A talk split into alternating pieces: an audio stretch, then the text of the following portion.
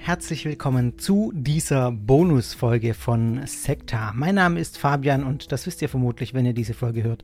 Denn diese Folge sich anzuhören macht keinen Sinn, ohne vorher Folge 35 über die christlich-essenische Kirche gehört zu haben. Falls ihr das noch nicht getan habt, also einmal auf Stopp klicken und erstmal diese Folge anhören. Denn alles in dieser Folge hat damit zu tun, was in Folge 35 gesagt wurde, beziehungsweise was passiert ist. Ist vielleicht ein bisschen zu viel gesagt, aber ich habe in Folge 35 zum Beispiel ja schon angekündigt, dass ich das komplette Interview zur Verfügung stellen werde, das ich mit Pax Immanuel II. alias Eckhard Strom geführt habe, dem Oberhaupt der christlich-essenischen Kirche und das werdet ihr gleich ganz hören. Ich habe mich entschlossen, diese Folge zweizuteilen und noch einen kleinen Bonus einzubauen zu ein paar Rückmeldungen, die mich erreicht haben zu dieser konkreten Folge. Ein paar ist äh, gut ge gesagt im Sinne von ein paar groß geschrieben, nämlich die Rückmeldung von Pax Immanuel II. selbst. Er hat mir eine E-Mail geschrieben, nachdem er die Folge angehört hat. Und zum anderen habe ich noch eine E-Mail von einem Kardinal der christlich-essenischen Kirche bekommen, ähm, genau. Ich möchte jetzt nicht Punkt für Punkt diese beiden äh, Rückmeldungen durchgehen, aber ich möchte doch auf ein paar Punkte nochmal eingehen und reagieren, zumal ich das in der letzten Folge ja auch äh, versprochen bzw. angekündigt hatte, dass ich euch mitteile, wenn eine Reaktion der christlich-essenischen Kirche kommt, die jetzt ja gekommen ist. Also, der erste Teil der Folge wird äh, in meiner Reaktion auf die Reaktionen bestehen sozusagen und im zweiten Teil könnt ihr dann das komplette Interview von Pax Immanuel II. mit mir hören. Ich habe sowohl äh, Eckhard Strom, dem Oberhaupt der christlich-essenischen Kirche, als auch dem Kardinal tatsächlich geantwortet nochmal auf die Mails, die sie mir geschrieben haben. Ähm, das war ein ganzes Stück nochmal an Arbeit. Ich habe mich da ungefähr anderthalb Stunden hingesetzt am Samstagvormittag und ich möchte doch noch mal in ein paar Worten sagen, warum ich das getan habe. Ich habe im Gespräch mit ein paar äh, HörerInnen und auch Freund, äh, Freunden und Freundinnen äh, danach gehört, äh, dass so nach dem Motto, warum machst du das eigentlich? Das ist doch äh, erstens, es ist doch klar, aus welcher Ecke die kommen. Warum gönnst du dir dann noch mal Zeit, das zu machen? Ich weiß nicht, ja, vielleicht schimmert da ein bisschen meine ganz grundlegende Herangehensweise bei Sekta durch, äh, mit Sekta. Ja, Sekta ist natürlich ein journalistisches Format. Äh, ich mache das als äh, nebenberuflicher Journalist jetzt inzwischen zumindest zu einem Teil ähm, finanziert, noch bei weitem nicht bei, äh, komplett, aber zu einem kleinen Teil finanziert. Ich könnte natürlich auch sagen, einfach, das ist für mich dann einfach mit der Folge abgehakt. Ich habe mich jetzt mit der Kirche befasst, mit der christlich-essenischen Kirche, habe mit denen gesprochen und jetzt ist gut, äh, lasse ich so stehen. Aber mir ist halt doch irgendwie wichtig, dass Sekta für mich ganz persönlich mehr ist als das. Äh, wenn ihr Sekta schon lange hört, wisst ihr, dass das irgendwie auch mein Herz daran hängt, dass ich da wirklich viel Leidenschaft auch reinstecke, dass ich mich wirklich für diese Gruppen auch interessiere und dass es mir nicht darum geht, einfach irgendwie hier nur was zu kritisieren und äh, die mal blöd aussehen zu lassen. Nein, überhaupt nicht. Ähm, mir geht es darum, ernsthaft zu verstehen, ernsthaft zu begreifen äh, und eben auch ernsthaft darum, einen guten Ton zu wahren mit denen, in denen, mit denen ich in Kontakt war. Und dazu gehört es für mich einfach auch, dass wenn dann solche kritischen Rückmeldungen kommen von der christlich-essenischen Kirche oder solche Rückmeldungen überhaupt, äh, das nicht einfach untergehen zu lassen, zu sagen, ihr könnt mich mal nach dem Motto, auch wenn mir völlig klar ist, dass ich da wahrscheinlich keine Denkprozesse anstoße bei denen, mit denen ich da diskutiere oder rede. Auch wenn wir nicht auf einer Linie sind, möchte ich klar nochmal sagen, ich habe es ja auch hart kritisiert in der letzten Folge, aber der ehrliche Umgang mit den Gemeinschaften, der ist mir wirklich ein Anliegen und da gehört eben diese Nacharbeit einfach auch dazu. Also vielleicht merkt ihr an dem, äh, das jetzt auch im Hintergrund sozusagen abläuft, was ihr gar nicht so direkt mitbekommt, dass ich hier nicht nur rumschwurbeln irgendwie sage, ja, äh, mir, mir liegt es einfach dran, fair mit den Gemeinschaften umzugehen, sondern dass das tatsächlich so ist, wollte ich nur mal an der Stelle auch offenlegen. Also, zu den Rückmeldungen. Ich war von der E-Mail von Pax Immanuel II. Äh, tatsächlich positiv überrascht. Sie war sehr freundlich im Ton, das muss ich auch nochmal sagen an der Stelle. Aber ich muss schon sehr deutlich auch sagen, dass das Bild, das ich mir von ihm äh, bildet, das ich von ihm habe, auch aufgrund der Recherchen. Ihr habt es in der letzten Folge ja schon gehört. Diese E-Mail, die er mir geschrieben hat, macht dieses Bild nicht besser. Und äh, das habe ich ihm im Prinzip auch genauso zurückgeschrieben. Weil mir eben die Ehrlichkeit auch wichtig ist. Fangen wir mal mit einem Punkt an. Äh, Eckhard Strom erkennt an, dass das mit dem Kontext des Gottesdienstes bei der Corona-Demo, das war relativ am Ende der Folge, mit dem Gebet ähm, dass das stimmt, dass meine Kritik da zutrifft. Und das fand ich schon mal beachtenswert ähm, und dachte, ja, vielleicht regt das dann Denkprozesse an und äh, zeigt auch, warum das als Außenstehender, wie ich das bin und wie auch Pöllmann, in dem Kontext war es jetzt auch Pöllmann, der das kritisiert hat, ähm, das einfach nicht anders deuten können. Dann allerdings sagt er gleich im, im nächsten Atemzug oder schreibt er im nächsten Atemzug, ja, schreibt es nicht im Atemzug, ihr wisst, was ich meine, äh, schreibt er etwas, was ich eigentlich tatsächlich ganz direkt dem widerspricht, was ihr gleich in dem Interview hören werdet. Er schreibt in der Mail nämlich folgendes, dass die Amtsträger der christlich-essenischen Kirche und der beiden Orden, des Ordo Templis Christi Esseniorum und des Marienordens, nicht wegen der Demonstration vor Ort gewesen seien, sondern, wie später auch in anderen Städten führt er dann aus, um einen öffentlichen Gottesdienst abzuhalten und sie seien dann, Zitat, mehr oder weniger von der Demo überrascht worden. Zum einen ist es zweifelhaft, weil man äh, von sowas, finde ich, nicht wirklich überrascht werden kann. Es war schließlich im Vorfeld klar, ich habe das bei Google News nochmal nachgeprüft, man kann ja nach Berichten googeln in einem bestimmten Zeitraum und schon vor dieser Demo, in den Tagen vor dieser Demo, war klar, dass sich da Querdenker trotz des Verbots vermutlich versammeln werden. Ähm, also es war zu erwarten, dass diese Demo dort in irgendeiner Form stattfindet. Aber egal. Viel wichtiger ist nochmal, was ich euch jetzt gleich zitieren werde, was ihr gleich auch nochmal wortwörtlich von Eckhard Strom so hören werdet im ungefähr letzten Drittel des Gesprächs. Da sagt er nämlich folgendes. Mit Blick auf diese Demo, ich habe ihn ja konkret danach gefragt. Man hat sich entschlossen, dorthin zu gehen, auf diese Demo oder äh, an diesen Ort, um dort zu beten, beziehungsweise auch Gottesdienst zu machen, um den Menschen Unterstützung zu geben. Wir sind von uns aus hingegangen, weil wir gesagt haben, das sind so viele Menschen, die auch Seelsorge brauchen. Also da frage ich zurück, was denn nun? Es ist kein kleinlicher Unterschied, was, was ich hier anspreche. Ob man jetzt zufällig auf dieser Demo war und da überrascht war oder ob man bewusst dahin gegangen ist, macht für die Kontextualisierung des Gebetes zum Beispiel schon einen Unterschied. Wenn es also so war, dass man bewusst hin ist, wie er es im Interview sagt, dann äh, kannte man diesen Kontext auch vorher und wusste genau, was man da tut. Und ich sage ganz ehrlich, in dem Fall glaube ich ihm das, was er im Interview sagt. Das heißt leider aber zugleich, dass ich das nicht glaube, was er mir in der E-Mail geschrieben hat und dass er da meiner Ansicht nach wieder geflunkert hat. Also, ja, soweit mal zu diesem Punkt. Ihr merkt schon, in welche Richtung diese Reaktion von ihm ging. Zum Thema Verschwörungsmythen hat er sich gar nicht geäußert. Die habe ich ja auch hart und scharf kritisiert. Auch meine anderen Widerlegungen, zum Beispiel, dass die Übersetzung angeht vom Johannesevangelium, was ich da ausführlich gemacht habe, dazu hat er nichts gesagt. Er meinte nur an ein paar Stellen, ähm, dass mir Informationen fehlten, um die Randthemen besser einzuordnen und zu verstehen. Sei mal so dahingestellt. Ein weiterer Punkt, den er anspricht, ist, dass er sagte oder schrieb, ich läge falsch, dass ich äh, mit meiner Behauptung, dass die Leiterin des Pleoma-Instituts seine Frau sei. Ich habe da nochmal nachgehakt bei ihm äh, und ihm nochmal direkt an dem gleichen Tag, als die Folge erschienen ist, tatsächlich nochmal äh, hingeschrieben und ihn gefragt habe, wo mein Fehler liegt, weil es mich ehrlich interessiert. Ich fand das ziemlich offensichtlich in meiner Recherche, ähm, diese Verbindung herzustellen. Ich brauche jetzt die Details da nicht her, äh, offen zu legen. Ich, äh, auf Nachfrage kann ich das gerne tun. Aber ich habe ihm dann das dargelegt, wie ich darauf komme, habe ihm meine Recherche da offengelegt und habe ihn gebeten, mir zu sagen, wo da mein Fehler liegt. Warum ähm, ich, wie, wie, ich zu diesem Fehlschluss oder anscheinenden Fehlschluss komme. Da kam noch keine Rückmeldung von ihm. Wenn noch was kommt, ähm, werde ich das natürlich auch nochmal ansprechen. Es ist aber letztlich auch nicht so relevant, ob das nun seine Frau ist oder nicht, da will ich jetzt auch nicht drauf äh, rumreiten. Er behauptet, das sage ich an dieser Stelle nochmal, es sei nicht seine Frau. Fakt ist, dass auch diese Dame Kardinälin der christlich-essenischen Kirche ist. Diese Verbindung hatte ich in der letzten Folge gar nicht ähm, gesagt, aber die könnte in meiner Auflistung, hat die, hat die gefehlt. Das heißt, ähm, da gibt es auf jeden Fall eine Verbindung. Dann zum Punkt Reiki. Das sieht er naturgemäß alles ganz anders als ich. Das ist auch okay so, äh, erwarte ich auch nicht dass er mir da zustimmt.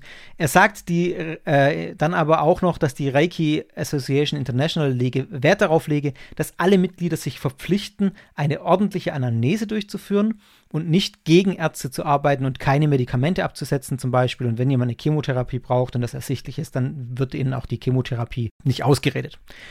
Schön und gut, äh, sage ich da zurück, habe ich ihm auch so zurückgeschrieben, das ist ja lobenswert.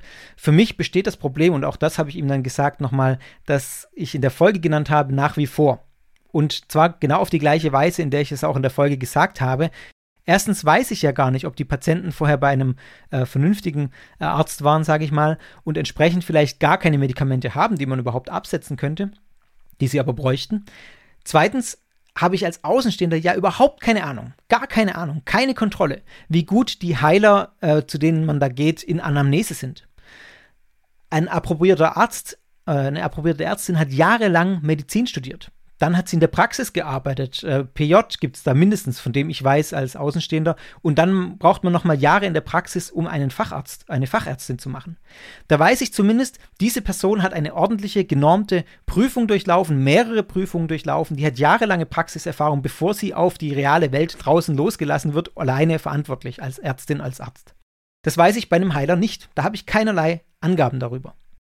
Und was solche Selbstverpflichtungen von irgendwelchen Organisationen angeht, sorry, also da kann man alles irgendwie erzählen, da vertraue ich doch, äh, sage ich ganz ehrlich, für mich doch eher auf solche äh, universitären Prüfmechanismen oder äh, staatliche Prüfmechanismen. Im Übrigen, ich möchte jetzt gar nicht weiter darauf eingehen, aber diese ganze Heilpraktiker-Sache, ähm, die mir jetzt in dem Kontext auch nochmal begegnet ist, gerade mit der Leiterin des Pleoma-Institutes, ähm, die spare ich jetzt mal aus. Das ist äh, im Prinzip genauso. Das hat mich wirklich ein bisschen schockiert, weil ich mich da vorher noch nie so auseinandergesetzt habe damit. Aber Heilpraktiker legen eine Prüfung vor dem Gesundheitsamt ab und bekommen dann ihre Heilpraktikerzulassung. Da wird keine Ausbildung verlangt, da wird keine Praxiserfahrung geprüft. Die Prüfung besteht im Wesentlichen darin, so heißt es auf der Webseite von äh, ich weiß nicht mehr auf welcher Webseite, aber wenn man sich anschaut, was beinhaltet denn die Prüfung, geht daraus hervor, dass man eigentlich äh, sicherstellen will, dass keine Gefahr von der Person ausgeht. Und da frage ich mich dann schon, was das für Standards sind. Da kann jemand äh, zum Beispiel ein bis zwei Jahre lang äh, oder vielleicht auch schneller, keine Ahnung, sich irgendwelches Fachwissen daheim am Schreibtisch anlesen. Dann kann er diese Prüfung ablegen, auch auf gut Glück, ob er durchkommt oder nicht, mal versuchen oder so. Und dann darf er oder sie als Heilpraktikerin auftreten. Und ich habe als außenstehende Person keine Möglichkeit zu erkennen, ob der oder die überhaupt schon mal irgendwie praktische Erfahrung in Anamnese, in Diagnose oder in Behandlung hatte. Also das hat mich doch noch mal ein bisschen schockiert, das so wirklich jetzt äh, zu erfahren oder noch mal sich bewusst zu machen, dass da meines Erachtens einiges im Argen liegt und dass da dringend äh, Reformbedarf her muss, falls es nicht irgendwelche Initiativen schon gibt. Gut, aber das habe ich jetzt auch in der Form, jetzt nicht Heilpraktiker, aber dieses Reiki-Ding ausführlich kritisiert in der Folge. Was ich dann doch noch mal, ich sag mal, interessant fand, war, dass er eine Studie zitiert hat, nämlich folgende. Es gab angeblich mal eine Studie an irgendeinem Londoner Krankenhaus, in drei, da wurden drei Gruppen äh, geprüft über ein Jahr hinweg.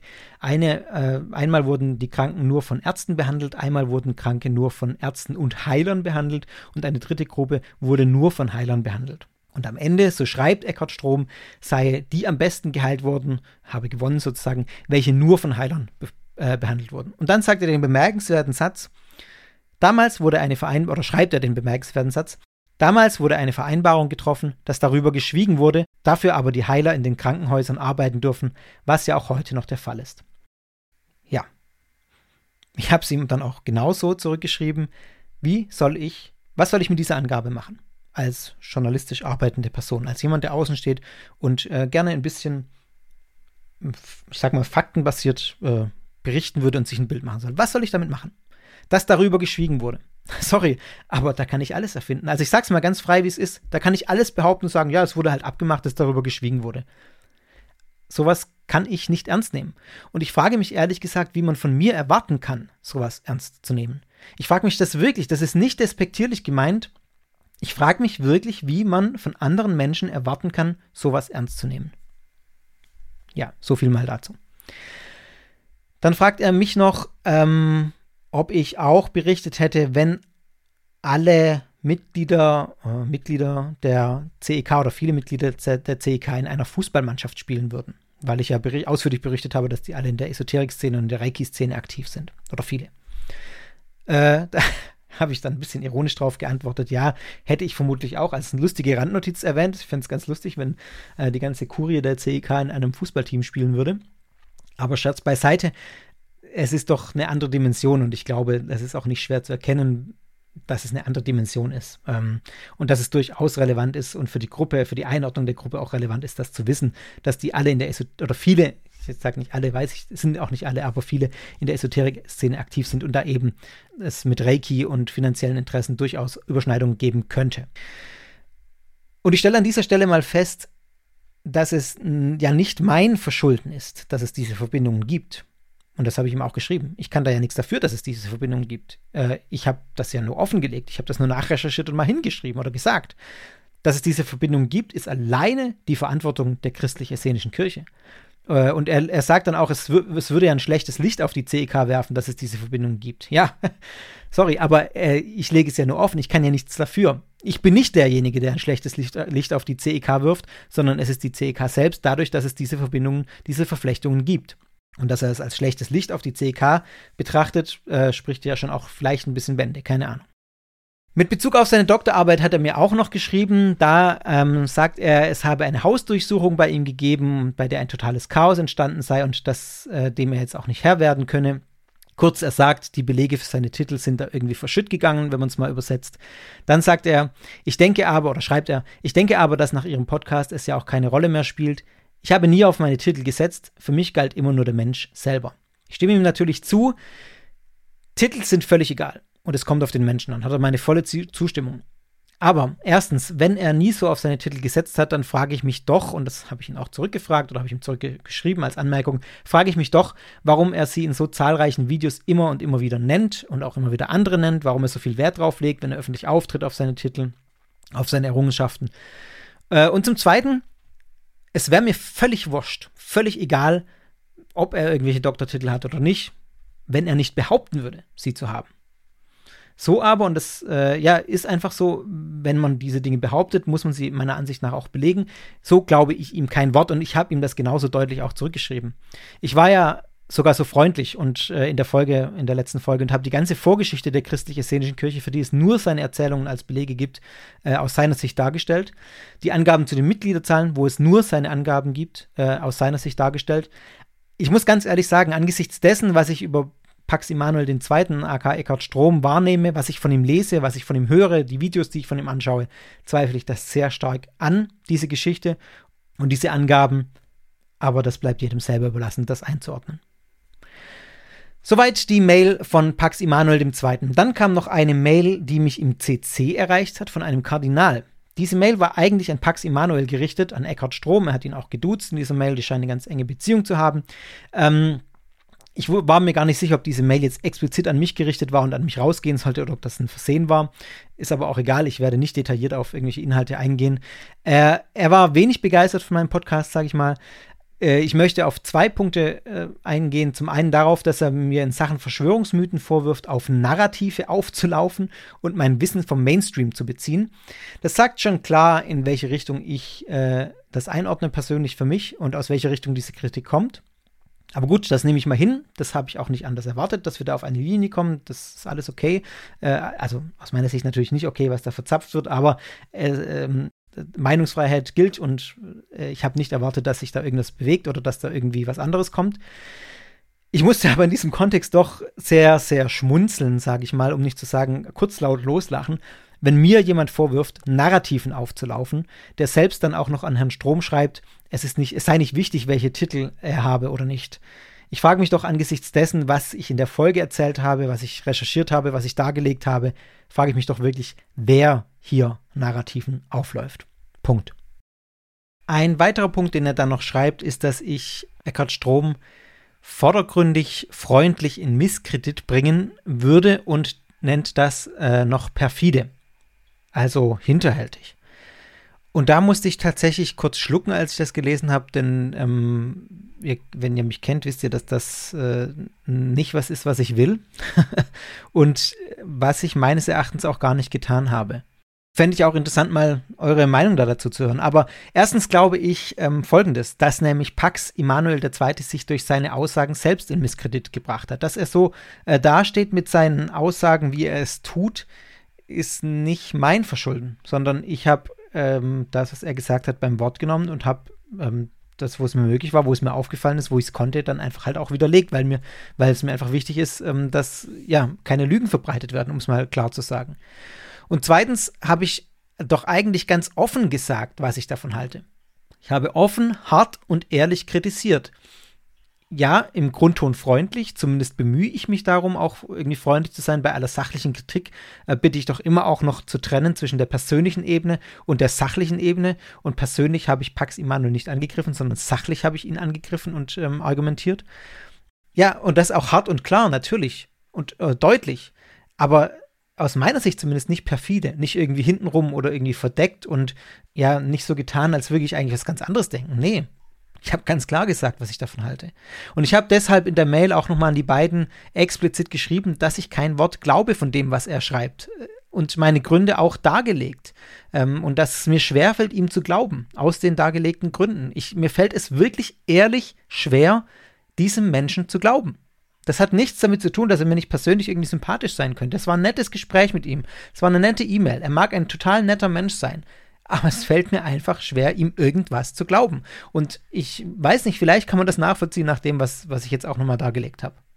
Also, was man mir aus meiner Sicht zumindest schwer vorwerfen kann, ist, dass ich irgendwie hintenrum agiere. Ich sag's ihm ja auch ins Gesicht. Ich sag's ja auch nicht nur im Podcast und sage ihm dann äh, in der Mail was ganz anderes. Nein, ähm, ich bin auch im Podcast davon ausgegangen, dass er das hört. Hat man ja auch gehört. Ich spreche ihn an einer Stelle im Podcast in der Folge direkt an. Also, ich weiß nicht, wie man mir da jetzt einen Strick draus drehen wollen würde, dass ich irgendwie hintenrum oder böswillig agieren würde. Ja. Nehme ich so hin. Tut mir leid, dass das bei manchen vielleicht so ankommt, aber ihr könnt es ja selber einordnen. Ihr habt die Folgen gehört und äh, könnt dazu sagen oder denken, was ihr wollt. Ich will mich, mir geht es auch nicht darum, mich hier re zu rechtfertigen. Ich kriege dann immer auch E-Mails oder Rückmeldungen von euch HörerInnen, dass ich mich doch nicht rechtfertigen müsste. Nee, darum geht es mir gar nicht. Es geht mir einfach um diesen Grundumgang mit den Gemeinschaften auch. Ähm, ich äh, und, und, auch nochmal offen zu legen, wie ich arbeite. Das ist, diese Transparenz ist mir einfach wichtig. Es geht nicht um Rechtfertigung, sondern es geht um Transparenz. Vielleicht kann man es so sagen. Ja, und jetzt habe ich gerade hier die Aufnahme pausieren müssen und tada, in dieser Pause habe ich eine Mail bekommen, die ich kurz durchgelesen habe und die, ich, die auch in, dieses, äh, in diese Phase jetzt auch noch passt. Ihr seid sozusagen live mit dabei, wie jetzt so eine, ja, vielleicht war es jetzt eine Stunde Pause, die ich kurz gemacht habe, äh, in der diese Mail kam und ich jetzt da noch kurz drauf eingehen möchte. Diese Mail kam von einem Arzt, ich werde jetzt keine Namen nennen, die sind völlig irrelevant, von einem Arzt, der aber namentlich sich an mich gewendet hat, mit Link zu seiner Praxis und allem drum und dran. Der sagt, er kenne Eckhard Strom seit 30 Jahren und äh, auch von Heilungen berichtet, die ins, an ihm selber und auch in seinem familiären Kontext stattgefunden haben und dann schreibt, es gibt kein Schwarz oder Weiß, sondern alle Grautöne und ich solle doch seine fachkundige Meinung ähm, zum Anlass dazu, oder berücksichtigen und Herrn Strom ins rechte Licht rücken, wie er dann schreibt. Also zunächst mal, ja, äh, es, es gibt kein Schwarz oder Weiß, habe ich auch nie behauptet. Das ist was, wogegen ich massiv arbeite hier bei Sektor, gegen ein schwarz-weißes Weltbild. Ich habe auch nicht gesagt, niemals gesagt, dass, äh, dass es keine Heilungen geben kann oder dass es keine Energien geben kann, dass Reiki, äh, dass die Energien nicht existieren. Ich kann das ja nicht beweisen. Und das ist alles, was ich gesagt habe. Ich habe gesagt, es gibt keine wissenschaftlichen Belege dafür. Es ist keine wissenschaftlich evidenzbasierte Methode. Ähm, das ist das, was ich gesagt habe. Äh, es gibt meinetwegen Effekte, die lassen sich wissenschaftlich nicht erklären. Ja, das äh, ist so. Was ich sagen will und was ich auch gesagt habe, ist, dass ich das alles für sehr problematisch halte, sich auf solche Methoden zu verlassen, wenn es um äh, Krankheiten geht, wenn es um die eigene Gesundheit geht, das ist aber letztlich auch jedem selber überlassen. Ich kann jetzt hier ja auch keinen überreden, der sagt, er glaubt irgendwie an seinen Reiki-Heiler äh, und auf das Handauflegen, dass da Energien fließen oder sich irgendwelche Chakren öffnen. Dann ist das so. Ähm, ich glaube da nicht dran. Und äh, ich trenne hier auch immer klar, das mache ich in den Podcasts auch äh, zwischen meiner eigenen Meinung und sage, ich halte das nicht für, ähm, also ich glaube da nicht dran. Ich glaube, dass es so eine Art Placebo-Effekt gibt.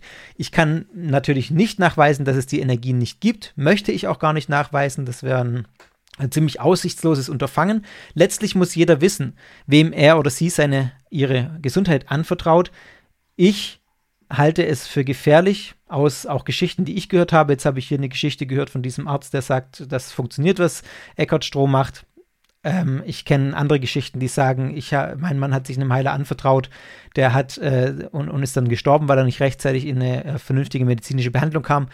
Ja, was soll ich dazu sagen? Man kann jetzt da Beispiele hin und her werfen äh, und, oder auch nicht. Ich sage einfach, also im, im gesundheitlichen Bereich ähm, halte ich mich an die wissenschaftlich evidenzbasierte, ähm, an die in, in, dem Bereich sogenannte Schulmedizin. Das ist ein behafteter Begriff, ein schlecht behafteter Begriff in dem Kontext.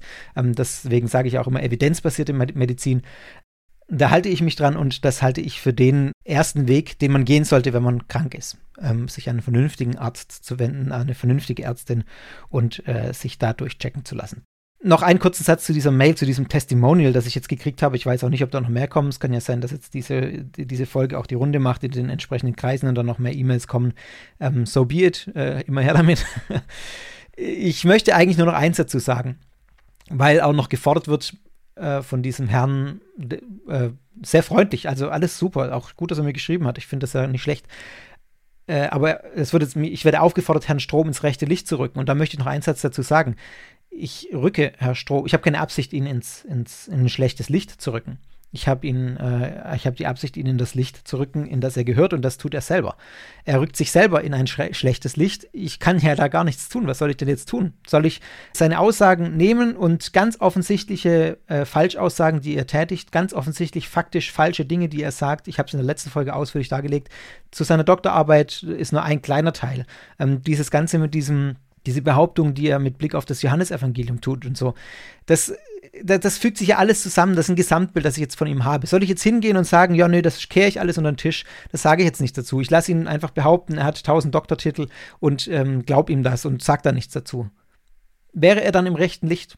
Das ist meine Rückfrage. Nein, er wäre dann im rechten Licht, wenn ich, wenn ich ähm, meine Arbeit mache hier als äh, in, in, diesem journalistischen Medium und äh, aufkläre, was da dahinter steckt äh, oder dahinter stecken könnte. Also, meine Meinung über Herr Strom stammt eben nicht daher, dass ich ihm vorwerfe, irgendwie Reiki-Heiler zu sein. Das soll jeder mit den Energien heilen, an die er glaubt. Und okay, ich habe es jetzt gerade schon gesagt, ähm, wenn man dann aber anfängt, das als wissenschaftlich darzustellen, irgendwelche Studien zitiert, die nicht haltbar sind, oder über die äh, Stillschweigen vereinbart wurde und kein Mensch kann es nachprüfen, ob diese Studien tatsächlich existieren äh, und sich dem äh, wissenschaftlich kritischen Verfahren stellen, ähm, dass andere auch reproduzieren können, dass andere auch nachprüfen können, ob da alles mit rechten Dingen zugelaufen sind. Ja, das ist das, was ich kritisiere. Und wenn er sich hinstellt und sagt, das ist ein Glaube, dann okay. Dann kann ich damit leben. Dann sollten die Leute das aber auch wissen, die da hingehen. Und dann sollte man sie nicht vollschwurbeln mit ähm, angeblich wissenschaftlichen Belegen. Ja, jetzt habe ich genug ähm, darüber geredet. Ja, ich wüsste nicht, wie ich Herrn Strom da ins rechte Licht in Anführungszeichen rücken könnte, denn aus meiner Sicht ähm, ist er selber, der sich äh, genau dahin rückt, wo er steht. Und wenn äh, eine Weltsicht oder eine ein Mensch in der Position für Herrn Strom äh, dadurch ins schlechte Gerü Licht gerückt wird, dass er mit Fakten konfrontiert wird, dann gehört er vielleicht auch dahin. Gut, das soll es mal zu den Rückmeldungen gewesen sein. Ich denke, damit ist für mich das Thema der christlich-essenischen Kirche jetzt auch erstmal äh, abgehakt. Wer weiß, was noch kommt, keine Ahnung. Falls noch Rückmeldungen kommen, hört ihr sicher davon. Sagt gerne weiter von Sekta, lasst eine gute Bewertung da bei einer der Podcast-Plattformen. Ähm, das sind alles tolle Unterstützungsmöglichkeiten, die Sekta helfen, weiter zu äh, wachsen und weiter zu leben sozusagen. Und wenn ihr Sekta finanziell unterstützen wollt, dann freue ich mich natürlich auch, wenn ihr euch die Sekta Plus-Mitgliedschaft mal anschaut, plus.sekta.fm und da ein Abo abschließt.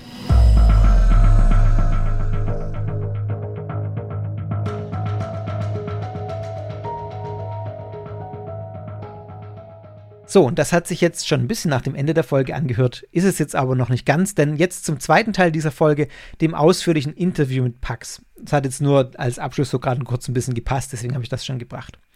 Ich habe jetzt schon viel gesagt, möchte aber nochmal betonen, dass ich nach allem äh, dem sehr skeptisch bin über alle Aussagen, die äh, Pax Emanuel II. alias Eckhard Strom macht.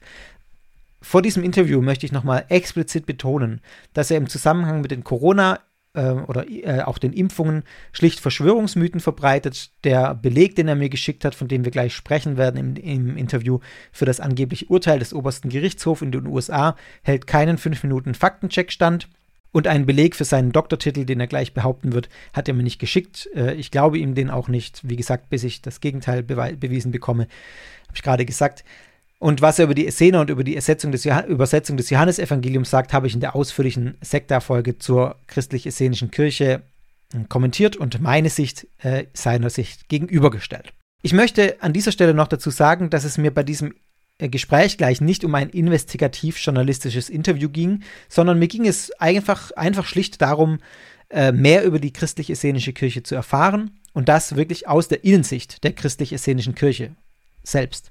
Das war mein Ansinnen und entsprechend habe ich zwar an einigen Stellen mit Fakten ihn konfrontiert und auch nochmal nachgehakt, aber jetzt nicht das ganze Interview darauf ausgerichtet, ihn da irgendwie zu enttarnen oder auseinanderzunehmen oder ihn, ein, ihn in ein bestimmtes Licht zu rücken. Jetzt aber hört selbst und falls ihr zwischendrin ein paar Handy-Plings hört, die sind nicht von mir, sondern von der anderen Seite. Viel Spaß!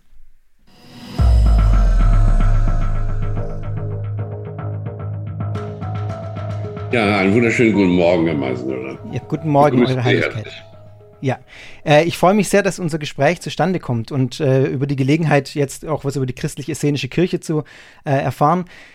Sie wissen, dass es mir darum geht, vor allem kennenzulernen, was ist die christlich-essenische Kirche, was, was glauben Sie, woher kommen Sie und ähm, genau, einfach so ein Bild mich, mir von Ihrer Gemeinschaft zu machen. Äh, vielleicht, äh, ich würde gleich mit der ersten Frage einsteigen, wenn Sie jemandem erklären müssten, der noch nie was von der christlich-essenischen Kirche gehört hat, was ist denn die christlich-essenische Kirche? Nun, wir sind äh, eine essenische Kirche, das heißt, wir sehen uns äh, in dem Glauben und in der Tradition der Essener davon ausgehend, dass äh, Jesus auch essenischer Meister war. Dafür gibt es viele Beweise.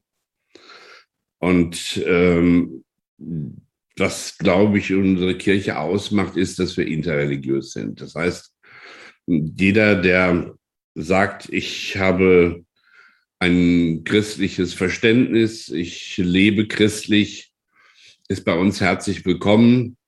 Das kann genauso gut äh, ein Moslem sein wie ein Buddhist oder äh, ein Hindu, äh, wobei ein Hindu ja auch mit bei der Begründung der Kirche da war. Mhm. Ähm, das ist eigentlich uns egal. Ja, wir sehen also uns als Menschheitsfamilie und in diesem Bewusstsein empfangen wir also jeden.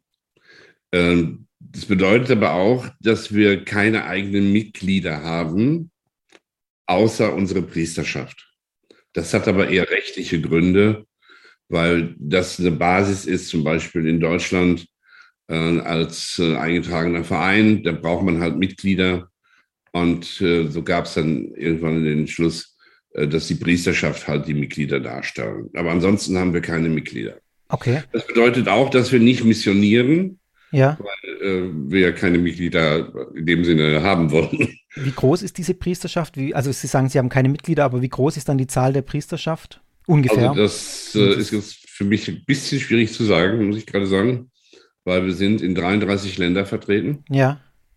Und äh, gerade haben überall neue Weihen stattgefunden von Priestern und Bischöfen. Also ich sag mal jetzt so grob geschätzt äh, 600. Okay, alles klar. Ähm, wenn Sie ansprechen, dass Sie sich als christliche Kirche verstehen, gleichzeitig aber sagen, dass auch Muslime, die sich christlich verstehen, zu Ihnen kommen können, wenn ich das gerade richtig verstanden habe, was bedeutet für Sie dann ähm, das speziell Christliche? Nächstenliebe. Nächstenliebe. Also das ist das entscheidende Punkt, wo Sie sagen, wenn sich jemand mit dieser Nächstenliebe, mit diesem Gedanken der Nächstenliebe identifizieren kann, ist die Religion egal und die können bei uns äh, mit, äh, mitmachen oder dabei sein. Richtig.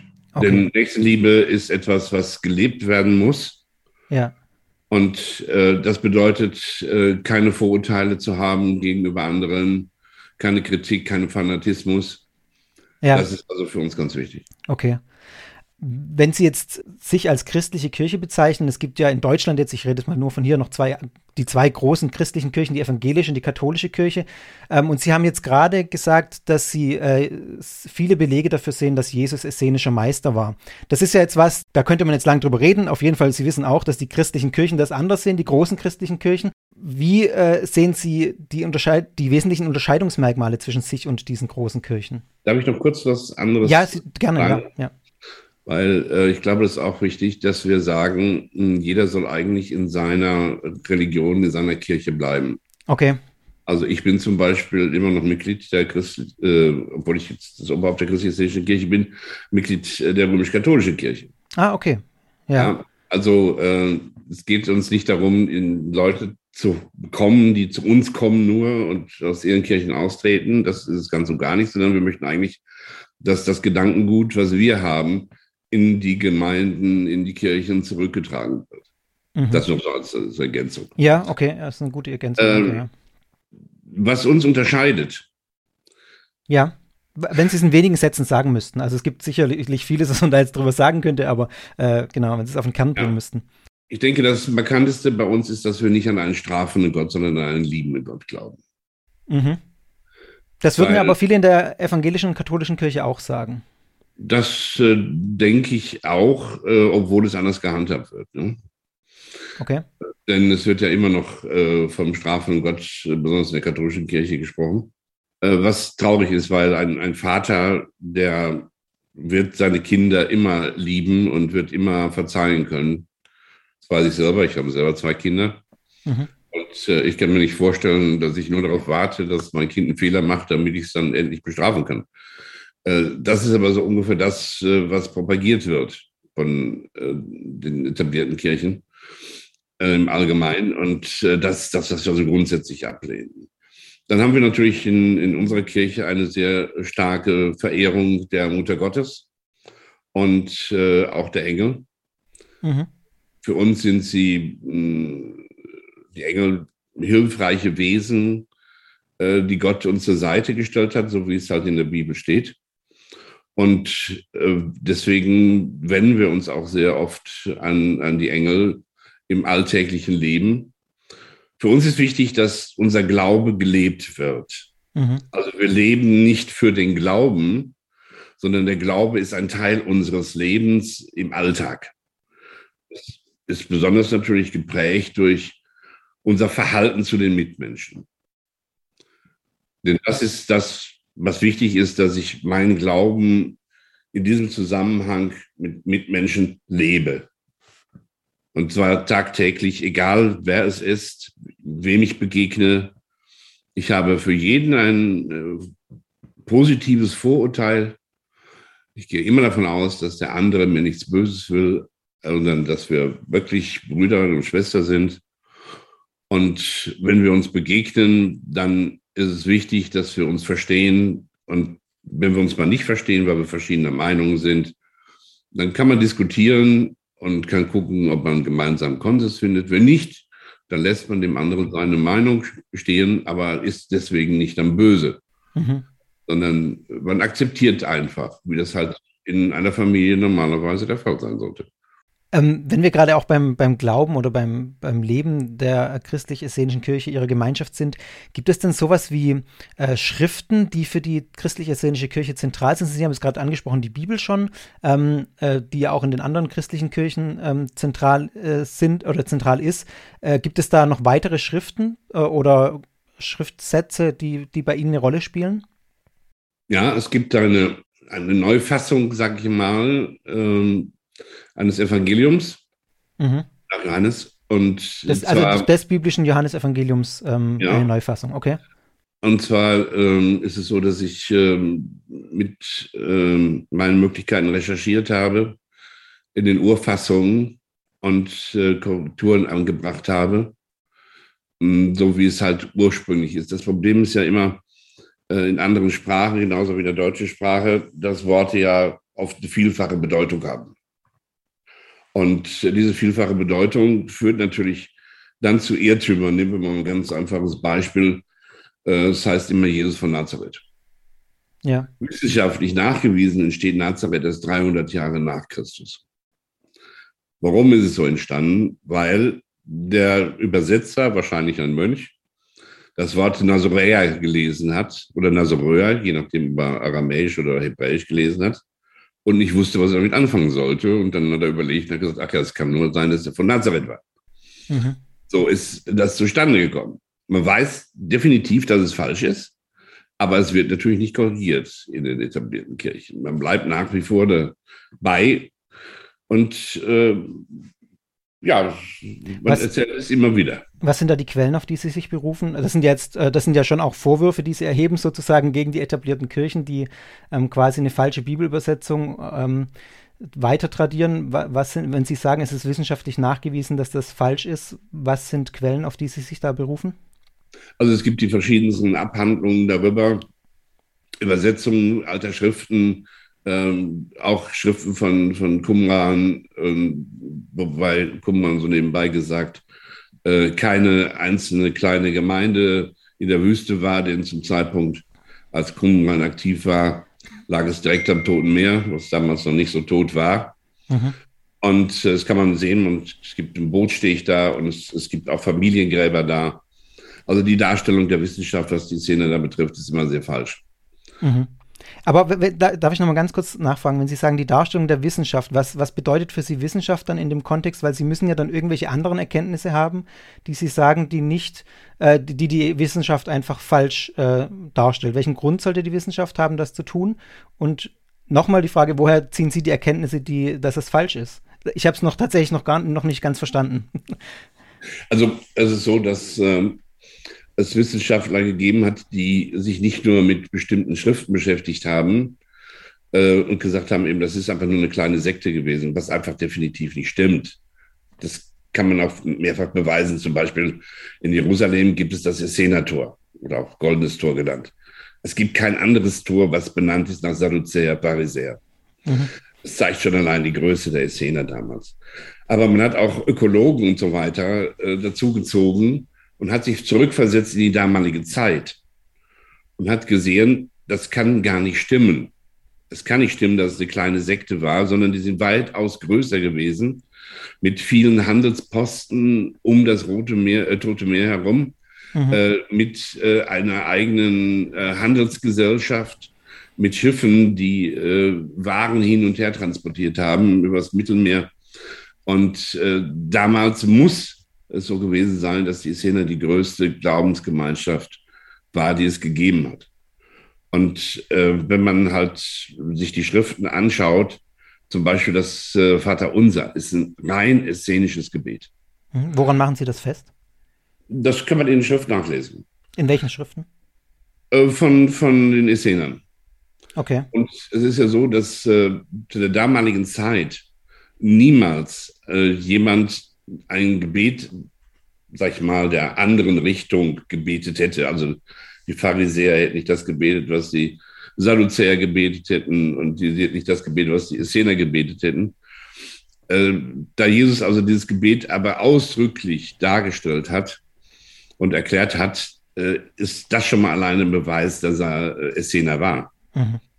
Ja, das, äh, das ist gar keine Frage äh, überhaupt das gedammte Gedankengut, aus dem das Christentum entstanden ist, finden wir in den essenischen Schriften wieder. Mhm. Also ich habe, ich habe ähm, an den äh, essenischen Schriftrollen mitgearbeitet bei der Biblique École. Und ähm, weil man mich dazu gebeten hat und mir gesagt hat, du bist Experte in, diesen, in dieser Richtung.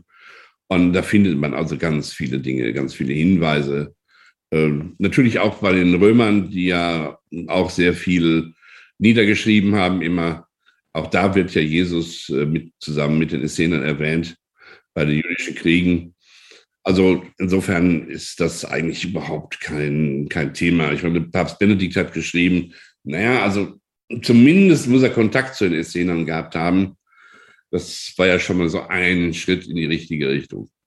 Jetzt habe ich, ähm, ich habe auch ein bisschen über die Essener in, in den Quellen, die ich hatte, die mir zugänglich waren, nachgelesen, habe gelesen, das waren es, ich bin mal gespannt, was Sie dazu sagen. Also ich lese Ihnen mal ein paar äh, Aussagen über die Essener vor, die ich äh, gefunden habe, dass eine sehr strenge Kultusgemeinschaft war, ähm, Gerade wenn man diese Funde am Toten Meer, diese Qumran-Rollen betrachtet äh, und die auch als essenische, essenische, Texte versteht, das tun ja auch tatsächlich nicht alle Wissenschaftler. Ähm, die Essener waren eine Gruppe, in der Frauen zum Beispiel nur eine sehr untergeordnete Rolle haben. Ich weiß, dass das bei Ihnen in der christlich-essenischen Kirche komplett anders ist. Ähm, die Frauen waren, galten als potenziell unrein, wurden auch von Mahlfeiern ausgeschlossen zum Beispiel. Die Essener haben nicht geheiratet, schreibt Josephus in äh, seinem, seinem Dokument De Bello Judaico, waren besitzlos, beziehungsweise der, Gruppe gehör, der Besitz gehörte der Gruppe. Sind das Aussagen, die Sie mit den Essenern identifizieren, wie Sie sie beschreiben, oder eher nicht? Nein, sie stimmen auch nicht. Also ja, okay. was, das, was Sie gerade gesagt haben, äh, stimmt also nicht. Aber das schreibt doch äh, Josephus zum Beispiel in seinen, in seinen Schriften über die Szene, ja, jüdischer Geschichtsschreiber. Richtig. Das ist richtig, aber man muss das bitte auch in die damalige Zeit zurücksehen. Äh, ähm, für die ähm, Pharisäer und Sadduzäer war es so, dass sie ja vollkommen gegen die Essener waren. Und wenn also dort eine Ehe geschlossen wurde bei den Essenern, dann galt die für die Sadduzäer und die Pharisäer nicht als geschlossen. Ja, man lehnte das vollkommen ab. Die Essener hatten ja auch andere Feiertage, um sich äh, abzusetzen äh, von den anderen. Das hat aber mit dem Ursprung der Essener zu tun. Da äh, ist es ja so gewesen, hm, dass es einen Krieg gegeben hat äh, in, äh, Israel und äh, der Feind äh, drang vor bis vor die Tore von Jerusalem. Und man rief also dann einem befreundeten König zu Hilfe. Man hatte da so einen gegenseitigen Hilfevertrag. Der kam dann auch mit einem Heer an und äh, man ließ ihn dann unter Jubel in Jerusalem ein. Aber in der Nacht öffnete dessen Leute dem Feind die Tore, weil der König hatte ein neues Abkommen geschlossen mit dem Feind. Daraufhin mussten die hohen Priester fliehen und äh, der König wurde dann König von Israel und gleichzeitig auch hoher Priester. Das hat dazu geführt, dass die Essener gesagt haben, das sind quasi die, die Priester Belials, also die Bösen, ja, weil sie sind keine rechtmäßigen Priester, die haben sich einfach das genommen, die haben das geraubt und äh, deswegen akzeptieren wir das nicht und haben dann auch entsprechende andere Feiertage gemacht, um sich einfach davon, diesen Bösen abzusetzen. So ist das ja überhaupt entstanden und äh, Sadduzäer und Pharisäer standen auf der einen Seite und die Szene auf der anderen Seite. Ähm, es ist richtig, dass ähm, die Szene äh, ihre strikten Regeln hatten, wie alle damals auch. Es ist aber nicht richtig, jetzt die Schriftrollen von Qumran dafür heranzuziehen und sagen, das ist jetzt die Lehre der Essener gewesen. Denn wir wissen ja, dass es hauptsächlich abgeschriebene Kopien waren und nicht eigene Schriften. Also insofern äh, gab es nur die Situation, dass man eben Schriften kopiert hat und diese kopierten Schriften wurden dann veräußert an andere, äh, die also diese Schriften haben wollten. Ähm, das gehörte eigentlich zu dem Handelsleben damals. Also es wäre ein fataler Fehler, das wirklich als Grundlage der Szene komplett zu sehen. Jetzt sind wir schon sehr auf die Szene eingesch äh, eingeschwenkt, sozusagen. Ich hätte noch äh, zwei Fragen zu dem, zum Glauben der christlich-essenischen Kirche. Äh, zum einen die Frage, ob sie auch Offenbarungen empfangen als, äh, als Pax. Nein. Nein. Nein. Okay. Nein. Also so, sowas wie der, der Gedanke, dass äh, Sie oder Ihre Priester irgendwie äh, Offenbarungen empfangen, spielt bei Ihnen keine Rolle. Nein, absolut nicht. Okay. Absolut nicht. Was wir, was wir wohl ähm, spüren, ist einfach, dass wenn wir Gottesdienst machen, äh, dass wir die Liebe Gottes dann wirklich ja, ja. weitergeben, äh, dass wir die wirklich sehr spüren. Okay. Sie hatten vorhin angesprochen, das mit den Engeln. Wie, wie, wie ist das dann? Wie, wie hat man sich das vorzustellen? Auch eher so als, ein, als das, was Sie gerade mit der Liebe Gottes beschrieben haben, als Gefühl? Oder äh, findet da auch eine, eine Kommunikation statt? Äh, das ist unterschiedlich, muss ich dazu sagen. Also ich zum Beispiel äh, kann Engel sehen, kann mit ihnen sprechen. Okay. Das konnte ich schon immer von klein auf. Das ist für mich ja. nichts Neues.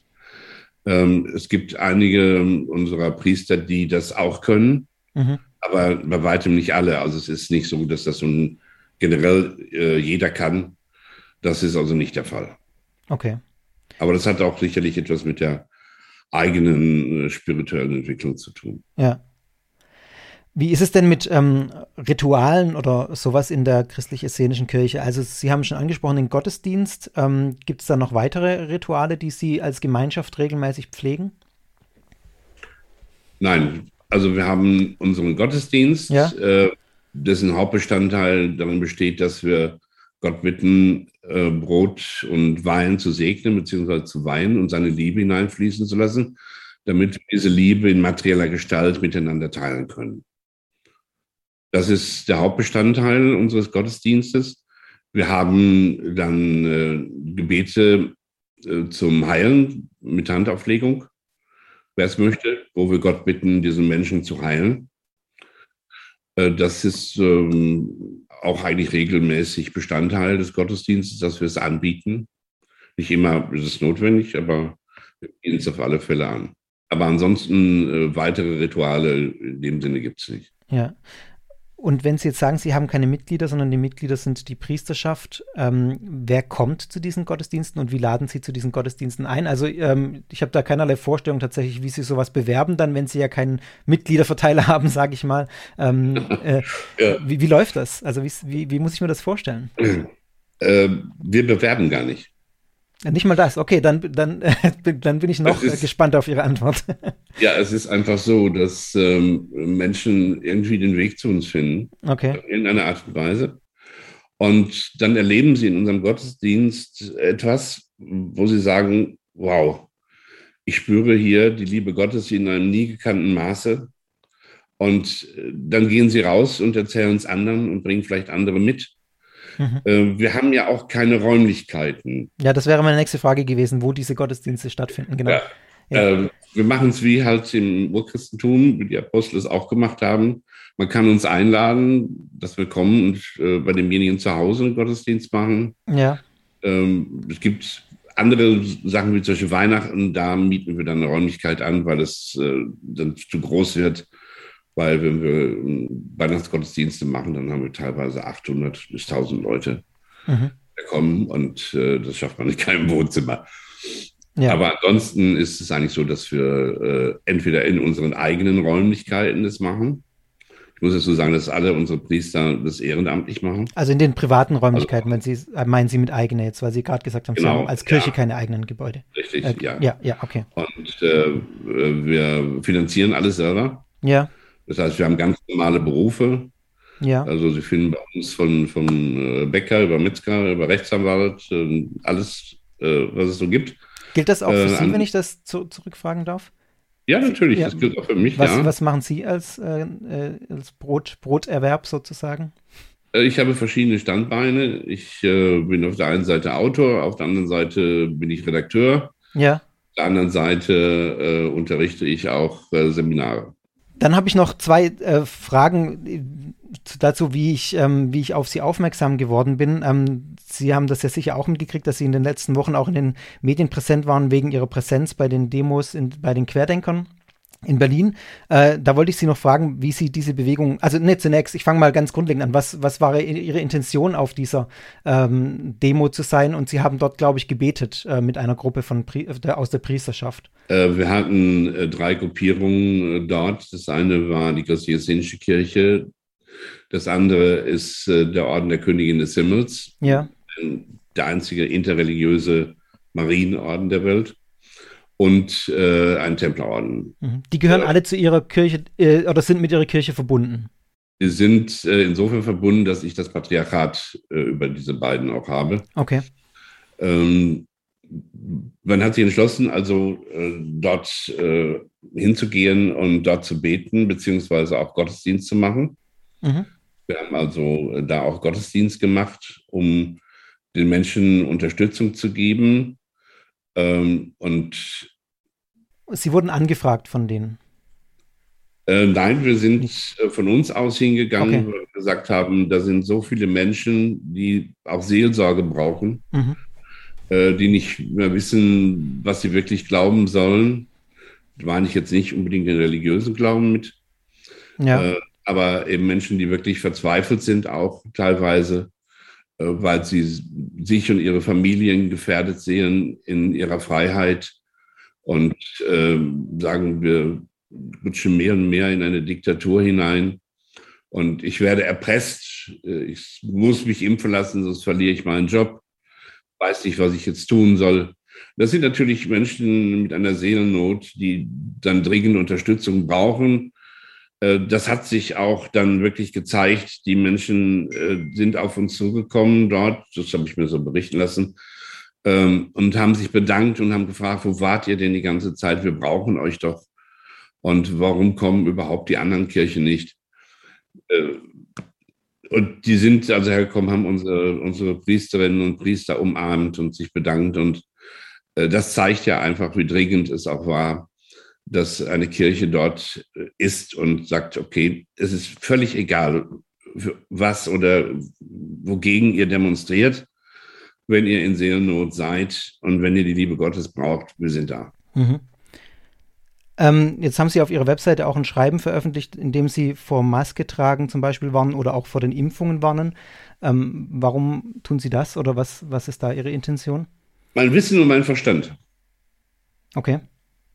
Ich habe in Harvard ähm, meine Doktorarbeit in Medizin gemacht und deswegen verstehe ich was von Medizin.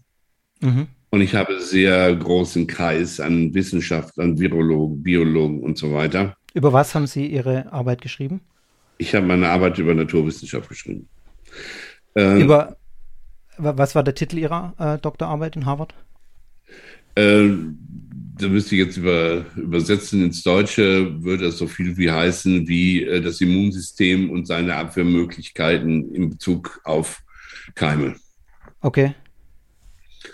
Und ähm, und aufgrund, aufgrund dieser, ähm, aufgrund dieser, ähm, also dieser, dieses Vorwissens, das Sie haben, sagen Sie, Impfungen sind äh, genmanipuliert, glaube ich, oder also man, man, Entschuldigung, manipulieren die, äh, die menschlichen Gene, glaube ich, oder so irgendwas steht in diesem Schreiben auf Ihrer Seite. Ja, es ist also äh, Impfen äh, ja, Genmanipulation nein. Ja, aber diese Impfung, also ich habe ich habe mich auch ein bisschen schlau gemacht. Ich bin, ich bin selber geimpft und habe mich da vorher auch ausführlich informiert. Und ähm, also alle seriösen Wissenschaftler, die mir begegnet sind, sagen, dass das keine Genmanipulation ist. Herr Meisenöller, es gibt ein Urteil in Amerika, ähm, was besagt, wer sich genmanipulieren ist durch diese Impfung, zählt nicht mehr als Mensch. Können Sie mir da ein Urteil, äh, können Sie mir da eine Quelle dazu nennen, eine konkrete? Aus dem Kopf jetzt nicht. Okay. Kann ich Ihnen aber zukommen lassen. Ja, gerne. Also würde mich meine, sowas, interessieren. Ja. Sowas sagt ja schon sehr viel. Äh, wenn das der Fall ist, äh, dann ist es natürlich klar eine Genmanipulation. Und also von meinem Wissen her und auch von dem Wissen der Leute, die ich kenne, und das sind sehr, sehr viele, die in dem medizinischen Bereich tätig sind, von normalen Ärzten angefangen, wie gesagt, bis zu Spezialisten für Virologie, sagen definitiv, es ist einfach eine Genmanipulation, es wird nur als Impfe verkauft. Wie erklären Sie sich dann, dass alle Wissenschaftler, die öffentlich auftreten, das nicht so sagen? Also die, die man in den Medien wahrnimmt. Also es ist ja tatsächlich eine, eine Sie behaupten oder Sie sagen jetzt, ähm, dass das eine Genmanipulation ist. Ich habe mich ausführlich schlau gemacht in meinen Quellen. Ähm, das sind äh, die Quellen, die man auch so findet, wenn man sich umschaut äh, und finde keinen einzigen seriösen Wissenschaftler, der das behauptet. Wie erklären Sie sich diese Diskrepanz? Das ist eine gute Frage. Und ehrlich gesagt ähm, habe ich darauf auch keine richtige Antwort. Weil es gibt dann eigentlich nur zwei Aussagen. Entweder sind die einfach so eingeschüchtert, dass sie sich nicht trauen, was zu sagen, weil wenn man ja heutzutage anders ähm, agiert und sich anders äußert als äh, der Stream, dann ist es ja gleich so, dass man isoliert wird, dann wird man gleich als Nazi bezeichnet und äh, dann kommt wieder dieser Fanatismus raus. Und ähm, es haben ja genug Leute ihre, ihre Arbeit, ihre Existenz verloren, weil sie es gewagt haben, was anderes zu sagen. Äh, das kann ich mir gut vorstellen, dass dann Leute sagen, ich werde den Teufel tun und äh, werde also was anderes sagen.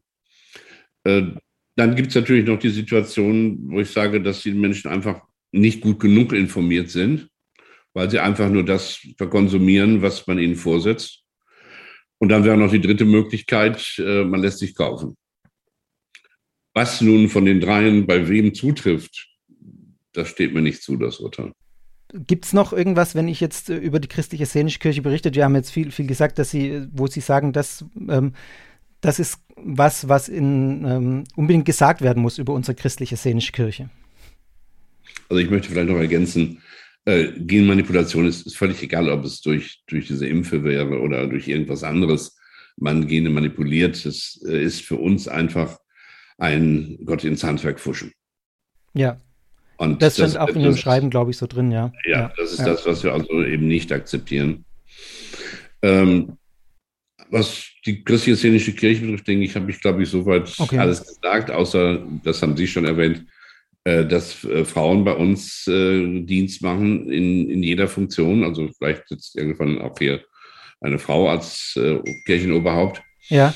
Das ist durchaus möglich. Also wir beziehen uns darauf, dass in der Urkirche ähm, Frauen ja auch als Bischöfe tätig waren.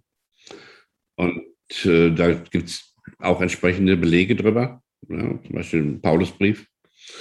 Ähm, also insofern. Julia, die Apostelin, ja. Genau, gut informiert, wie ich sehe. Ich bin Theologe. ja, das habe ich mir schon gedacht. Ja. Und ähm, natürlich ja. ist es auch so, dass äh, Frauen äh, nicht wegzudenken waren. Also wenn man jetzt zum Beispiel das Neue Testament einfach nur nimmt, so wie es halt steht, äh, dann ist zum Beispiel klar, dass äh, Maria Magdalena ähm, natürlich beim Abendmahl dabei war und dass auch Maria beim Abendmahl dabei war. also die Mutter Gottes. Äh, das, das war einfach so, weil die Frauen damals auch das Essen zubereitete und entsprechend äh, serviert haben. Also es ist völlig unmöglich, dass da keine Frauen bei waren. Mhm. Das äh, entspreche nicht dem damaligen Bild. Mhm. Also äh, dann ergibt sich natürlich auch beim äh, Neuen Testament, dass Petrus ja äh, sehr eifersüchtig auf Maria Magdalena ist, weil er sagte, warum wirst du immer vorgezogen? Ja, und da ergibt sich einfach heraus, dass sie ja auch wirklich mit zu den Aposteln gehört hat. Ähm, eine Frage noch, weil Sie es auch selber ansprechen, dass Frauen auch bei Ihnen in allen Positionen ähm, vertreten sein können oder jede Position erreichen können. Ähm, was ja schon auffällt, wenn man sich die christliche szenische Kirche auf, anguckt, ist, ähm, das Erscheinungsbild, das sehr katholisch aussieht, sage ich mal, ähm, und auch die Titel, die äh, katholisch klingen, beziehungsweise auch katholisch sind. Woher kommt denn das tatsächlich, dass, äh, dass Sie ähm, ja diese äh, jetzt das Kularhemd, das ich bei Frau Hagener sehe, oder die ähm, äh, auch die Titel äh, übernommen haben, oder ist es nicht übernommen, sondern anders entstanden? Also das hat zwei verschiedene Gründe. Erstens, weil die katholische Kirche und wir ja denselben Ursprung haben äh, wenn wir jetzt Jesus als Essener sehen, die Kleidung, die sich von daraus entwickelt hat, äh, in die heutige Zeit. Insofern haben wir halt den gleichen Ursprung. Und das Zweite ist, ähm, man kann natürlich herkommen und kann andere Titel wählen. Ja, ich kann jetzt nicht sagen, Frau Hagener ist nicht mal Landeserzbischof, sondern die ist Sektionsleiterin Deutschland. Äh, da kann aber draußen keiner was mit anfangen. Das heißt, es weiß dann keiner, ja, kann ich die ansprechen? Was macht die? was hat die für Aufgaben? Denn äh, die Titel sind ja bei uns mit Aufgaben verbunden. Und äh, so weiß man also, aha, die hat diese Aufgabe, die kann ich ansprechen, wenn ich dieses und jenes Problem habe.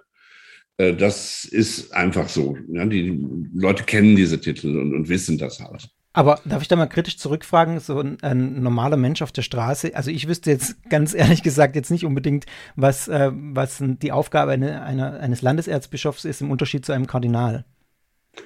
Äh, naja, da, aber ja? wir würden aufgrund des, des Bischofs, was sich damit drin befindet, äh, auf alle Fälle sich denken können, dass es Bischofsaufgaben sind mhm. und dass äh, diese Aufgaben ähm, eines Landeserzbischofs äh, ungefähr dem entsprechen. Vielleicht eben etwas mehr als äh, bei einem normalen Bischof. Aber ja, beim okay. Erzbischof ist ja auch bekannt, ne, dass der ja. oben drüber steht und beim Landeserzbischof, der steht ein, noch eine Stufe drüber. Und das kann man sich dann also schon äh, verstandesmäßig erschließen. Okay. Und das tun die Leute auch. Das tun die Leute. Also das, das, äh, ja, wenn Sie sagen, das zeigt Ihre Erfahrung, dann äh, glaube ich das. Ja, ja. ja auf alle Fälle. Ja. Gut, ähm, Eure Heiligkeit. Pax, Immanuel, ist Pax äh, ein, ein Titel oder ist das Teil Ihres Namens, wenn ich das noch zum Schluss fragen darf? Das ist der Titel unseres Kirchenoberhauptes immer. Ja. Also das, ähm, was man als Papst äh, kennt, sozusagen in der katholischen Kirche, das entspricht. Ja, bei ja. uns ist das Pax, äh, Für Friede. das soll ausdrücken sollen, dass wir vor allen Dingen dem Frieden ja. äh, verpflichtet sind, nicht nur innerhalb der Religionen, sondern auch generell für den Frieden verpflichtet sind zu ja, arbeiten. Okay. Gut, dann bedanke ich mich ganz herzlich für das Gespräch. Ähm, ich habe viel gelernt äh, über Ihre Gemeinschaft und vielen Dank dafür, für Ihre Zeit. Gerne. Und ähm, wenn es Ihnen tatsächlich möglich ist, ich, ich wäre sehr daran interessiert, diese Quelle, die Sie genannt haben, über dieses Urteil in den USA. Ja. Und ähm, eine, eine, äh, eine, Quellenangabe zu Ihrer Doktorarbeit würde mich auch interessieren, wenn Sie mir da schicken könnten, den Titel oder die, äh, wo ich das nachlesen kann. Ich schaue mal, ob ich es finde. Das ist schon so lange Jahre her. Ja, aber das gibt es doch sicher online. Also Doktorarbeiten müssten ja publiziert sein.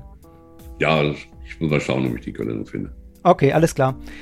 Dann äh, ganz herzlichen Dank und äh, ja, Ihnen alles Gute und eine gesegnete Woche noch. Wünsche ich Ihnen auch. Danke. Danke. Tschüss. Tschüss.